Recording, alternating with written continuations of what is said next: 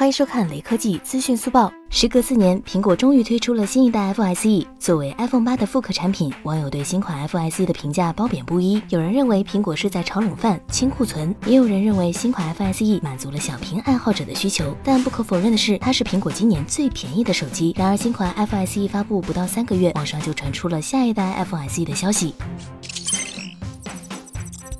爆料人士 Mary QHD 表示，苹果将在二零二一年推出 iPhone SE 三，可能会继续搭载 A 十三仿生芯片。iPhone SE 二 Plus 也有望在今年推出，而 iPhone SE 三的发布时间与前者相比不会超过十二个月。天风国际分析师郭明基曾表示，iPhone SE Plus 将会在二零二一年上半年发布，不过也可能会推迟至二零二一下半年。他指出，iPhone SE Plus 将采用五点五或六点一英寸的全面屏，但不会配备 Face ID，而是将 Touch ID 移至右侧的电源键。是不是觉得有点乱？确实挺挺乱的。为了方便大。大家理解，我们将 iPhone SE 三统称为下一代 iPhone SE，iPhone SE 二 Plus 则是新款 iPhone SE Plus。接下来，我们来分析苹果是否真的会推出这两款机型。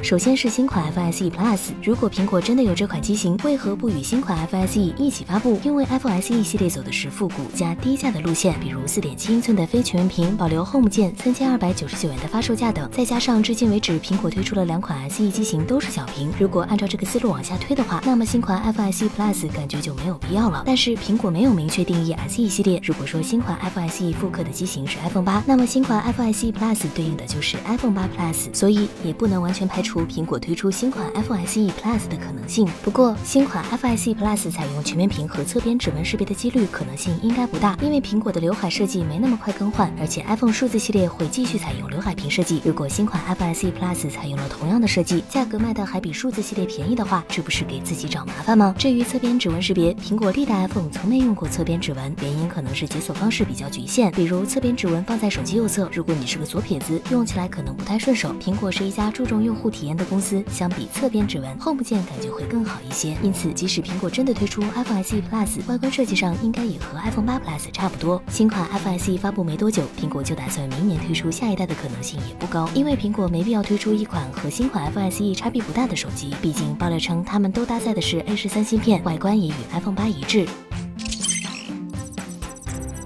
其实，苹果是否会更新 iPhone SE 系列产品线，主要取决于它在市场的表现。第三方调研机构 Canalys Newsroom 发布的一份报告显示，四月份 iPhone 在国内的销量达到了三百九十万台，相比三月份的销量增长了百分之一百六十。虽然新款 iPhone SE 今年四月末才上市销售，却占了总销量的百分之二十四。另外，国外研究公司 Loop Ventures 发布的一份预测报告显示，截至二零一九年，初代 iPhone SE 的销量占据了 iPhone 总销量的百分之十三。今年的新款 iPhone SE 占比预计将会提升至百分之二十。Loop Ventures 还表示，未来十二个月将有一点五三亿部 iPhone 售出。换句话说，新款 iPhone SE 的销量预计会达到三千万部。如果新款 iPhone SE 在二零二零全年的销量完成了预计目标，甚至远超预期的话，苹果应该很快就会推出下一代 iPhone SE。虽然新款 iPhone SE 达到了小屏旗舰的要求，但是本身也存在一些问题，例如很多人吐槽屏幕太小，不适合当主力机；电池容量太小，续航能力差；玩游戏时机身容易过热等。这些问题如果能在下一代 iPhone SE 或者 SE Plus 上得到解决，同时价格保持在三千元价位段的话，哪怕不支持五 G，没有全面屏设计，想必也会吸引更多用户购买。苹果想要通过 iPhone SE 系列来打开智能手机的终端市场，一方面是为了弥补这个价位段产品的空缺，另一方面则是与安卓的终端机做竞争。不过在三千元价位段，安卓手机有多摄、全面屏、五 G 等，而苹果貌似只剩下 iOS 了。你还会像期待新款 iPhone SE 一样期盼下一代 iPhone SE 或者 SE Plus 吗？喜欢视频的小伙伴请给个三连，我们下期再见。